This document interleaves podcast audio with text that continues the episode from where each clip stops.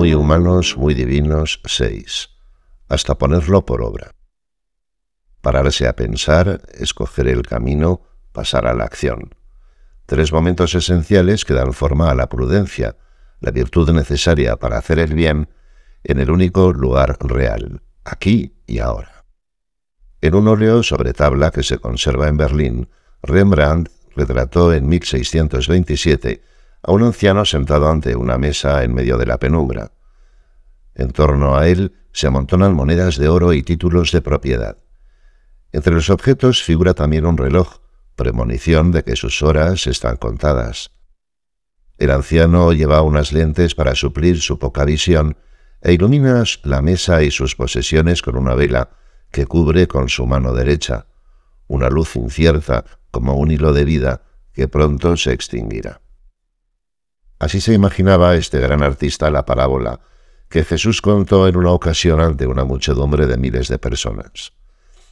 Las tierras de cierto hombre rico dieron muchos frutos, y se puso a pensar para sus adentros, ¿qué puedo hacer ya que no tengo dónde guardar mi cosecha? Y se dijo, esto haré, voy a destruir mis graneros y construiré otros mayores, y allí guardaré todo mi trigo y mis bienes. Entonces diré a mi alma, alma, ya tienes muchos bienes almacenados para muchos años, descansa, come, bebe, pásalo bien. Pero Dios le dijo, insensato, esta misma noche te van a reclamar el alma, lo que has preparado para quién será. Así ocurre al que atesora para sí y no es rico ante Dios. Dios mismo califica a este rico de insensato o imprudente. El hombre que todos conocían como inteligente y afortunado es un idiota a los ojos de Dios. Insensato, le dice. Frente a lo verdaderamente auténtico, aparece con todos sus cálculos extrañamente necio y corto de vista, porque en esos cálculos se había olvidado del auténtico, que su alma deseaba algo más que bienes y alegrías y que algún día se iba a encontrar frente a Dios. Este hombre no se daba cuenta de que el sentido de su vida se resumía en el amor a Dios y al prójimo. Por eso, cuando tuvo la oportunidad de hacer algo por los demás, no logró pensar más allá de sí mismo. En el fondo, ignoraba cómo son y están verdaderamente las cosas. No podía obrar bien porque el bien es lo que está conforme a la realidad. Por eso es insensato, por eso es imprudente. Las falsas prudencias. La prudencia es la virtud que conecta a nuestro obrar con la realidad. Prudente es el hombre a quien las cosas le parecen como realmente son. Desde la base de esta conexión con la realidad, esta virtud lleva a elegir los medios adecuados para conseguir un fin bueno, y a ponerlos por obra. Es decir, la prudencia no da por bueno cualquier fin. Por eso decía San José María, hemos de preguntarnos siempre, prudencia, ¿para qué? Y respondemos, para amor a Dios y a los demás. Como escribió San Agustín, la prudencia es el amor que sabe discernir lo útil para ir a Dios de lo que puede alejar de Él. La prudencia necesita estar acompañada de la fe y de la caridad para no degenerar en una de sus caricaturas. Existen en efecto dos falsas prudencias. De una parte está la simple prudencia de la carne, la de quien pone su único punto de mira en los placeres y en los bienes sensibles, y busca solo su disfrute y posesión, sin atender a otros fines más importantes. La llama razón y la emplea únicamente para ser más bestia que todas las bestias, dice al respecto Mefistófeles en una famosa obra de Goethe. De otra parte tenemos la astucia, la habilidad para dar con los medios que permiten obtener un fin perverso. Este fin malo no ha de ser necesariamente uno sensible, como si el placer fuera algo malo en sí.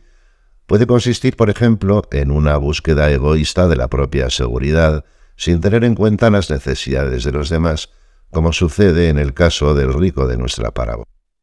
La verdadera prudencia, afirma el Catecismo de la Iglesia Católica, dispone la razón práctica a discernir en toda circunstancia nuestro verdadero bien y a elegir los medios rectos para realizarlo.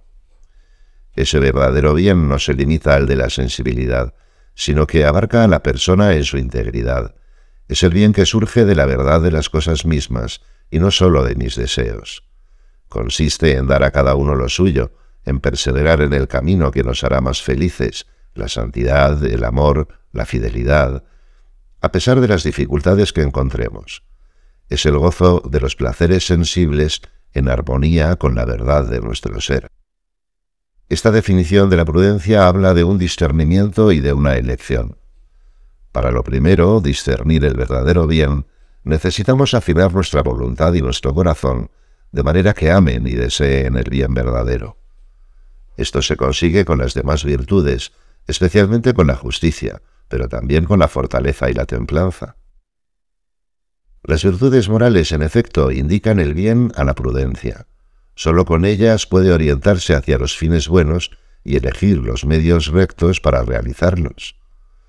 Pero al mismo tiempo, en la definición de cualquier acto virtuoso, entra la prudencia como medida, pues es ella la que conecta la acción con la realidad y decide aquí y ahora el término medio, el más excelente entre dos extremos viciosos.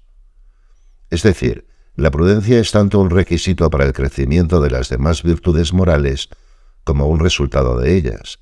Es como un círculo virtuoso, y por eso es tan importante la educación y el ambiente en el que vivimos. Allí aprendemos a amar y a saborear el verdadero bien, no por medio de razonamiento, sino mediante la identificación con quienes aman. Deliberación. Pararse a pensar. Al estudiar detenidamente la prudencia, Santo Tomás de Aquino distingue en ella tres actos, deliberación, decisión e imperio. Los dos primeros se dan solamente en nuestra razón, el tercero en cambio nos lleva a la acción. Estos tres actos se pueden identificar claramente en otro relato de Jesús, la parábola de las vírgenes necias y prudentes, en donde el Señor compara el reino de los cielos con una parte de la celebración del matrimonio judío.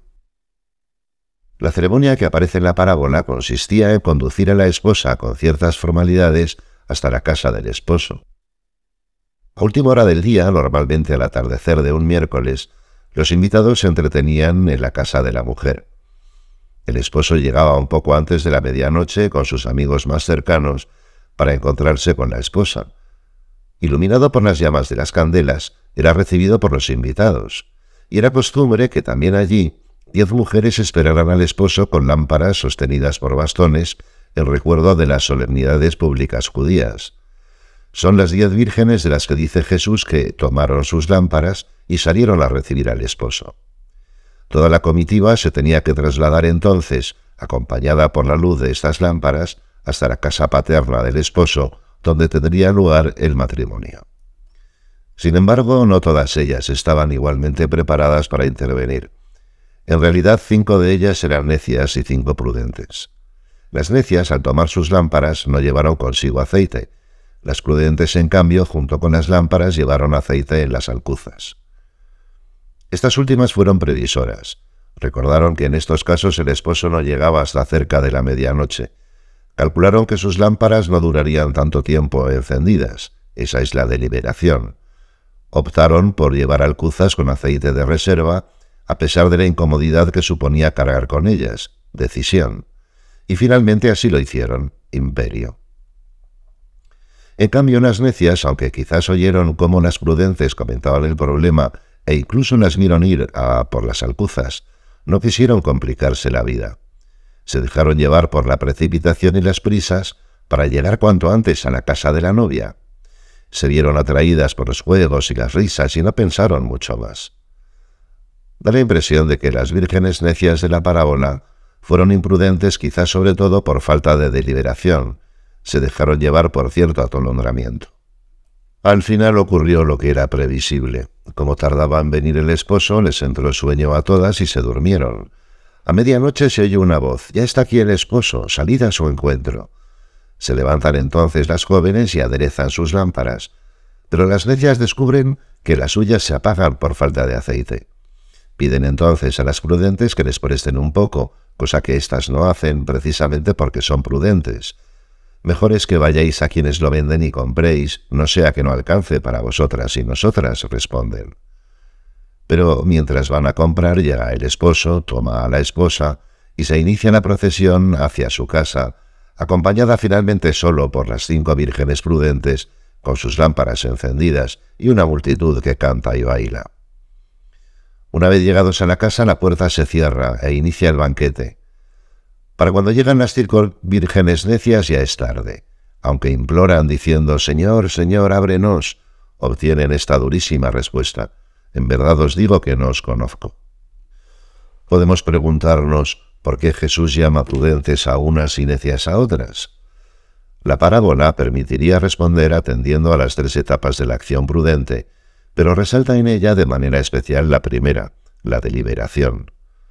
Para actuar bien es preciso pararse a pensar en la situación con una escucha atenta y fiel al ser de las cosas, traer a la memoria casos similares para sacar experiencia, dejarse aconsejar por los demás, por las prudentes, porque, como también dice Santo Tomás, en las cosas que atañan a la prudencia, nadie hay que se baste por sí mismo.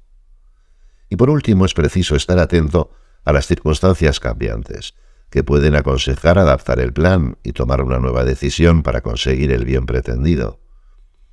Se trata, en definitiva, de conocer la realidad, presupuesto indispensable para realizar el bien. No basta la buena intención o la buena voluntad. Se requiere andar en la verdad, porque sólo la verdad os hará libres. San José María animaba a estudiar detalladamente los asuntos antes de tomar una decisión, escuchando a todas las partes implicadas y evitando la precipitación. Lo urgente puede esperar, decía, y lo muy urgente debe esperar. Hacía ver la necesidad de pedir consejo al Espíritu Santo en la oración, porque la verdadera prudencia es la que permanece atenta a las insulaciones de Dios. También sugería acudir a otras personas que nos puedan ayudar, como un director espiritual, o quienes comparten con nosotros la responsabilidad de una decisión. En este proceso de deliberación, la humildad es fundamental para poder abrirnos a la verdad, para acercarnos lo mejor posible a la realidad de las cosas.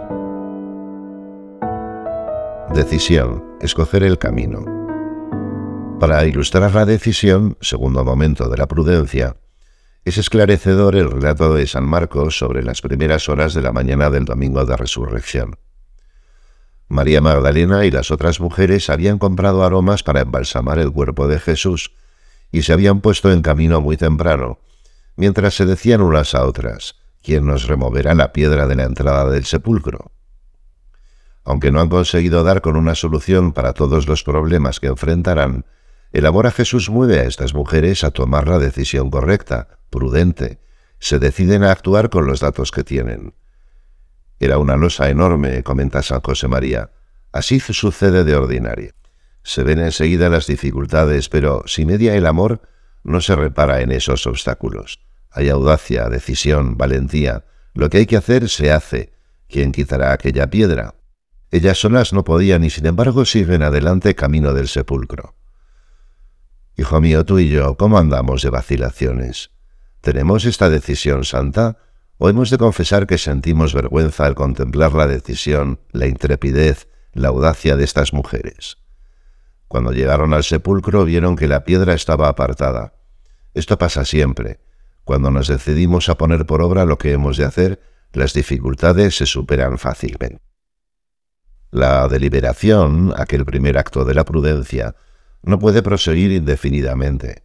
En algún momento tenemos que darla por terminada y decidir, porque la indecisión es otra forma de imprudencia que hace estéril la deliberación previa. De nada sirve discernir cuál es la línea de actuación más virtuosa si luego no me decido por ella, ya sea porque no me apetece, porque no me siento de humor, por el qué dirán, por miedo a equivocarme o por cualquier otra razón. De nada sirve saber qué es lo mejor si no me decido a hacerlo. Mañana, alguna vez es prudencia, muchas veces es el adverbio de los vencidos decía también San José María. La persona prudente no espera la certeza donde no la puede haber, más bien prefiere no acertar veinte veces antes que dejarse llevar de un cómodo abstencionismo. No decidir es muchas veces una imprudencia, porque entonces otros, o simplemente el tiempo, decidirán por nosotros, quizá con menos criterio para acertar. La persona prudente no pretende tener todo absolutamente controlado, reconoce la propia limitación y confía en Dios, porque eso es lo más real. El ejemplo de Jesús es elocuente. En el Evangelio se nos muestra como alguien que conoce la realidad, su destino, su bien verdadero. Espera prudentemente la llegada de su hora. Por ejemplo, en Caná dice a su madre, todavía no ha llegado mi hora. Después, en dos ocasiones, San Juan nos cuenta cómo se abre paso entre la muchedumbre porque no había llegado su hora. En algún momento incluso vemos que no coinciden sus deseos y sus sentimientos, pero a pesar de todo elige el bien. Aquel levantaos, vamos, antes de su prendimiento en Getsemaní, es una elección prudente, heroicamente prudente. Imperio, pasar a la acción. Al final del sermón de la montaña, Jesús da algunas advertencias entre las que se encuentra esta imagen sobre la persona prudente. Todo el que oye estas palabras mías y las pone en práctica es como un hombre prudente que edificó su casa sobre la roca. En cambio, el que oye estas palabras mías y no las pone en práctica es como un hombre necio que edificó su casa sobre arena. La distinción entre el prudente y el necio se encuentra aquí en la puesta en práctica de lo aprendido, porque no basta deliberar y decidir, es necesario pasar a la acción. En esto consiste el tercer y último momento de la verdadera prudencia, el imperio o ejecución, del que dice Santo Tomás que es el más importante, porque de nada vale conocer el camino si no se lo recorre. Se puede ser imprudente no solo por precipitación o por indecisión, sino también, es más frecuente de lo que parece, por detenerse ante los obstáculos o por la negligencia al omitir lo que se debe hacer, muchas veces por algo tan sencillo como el simple olvido. Pensar despacio y obrar pronto. Así aconsejaba una vez San José María al beato Álvaro del Portillo.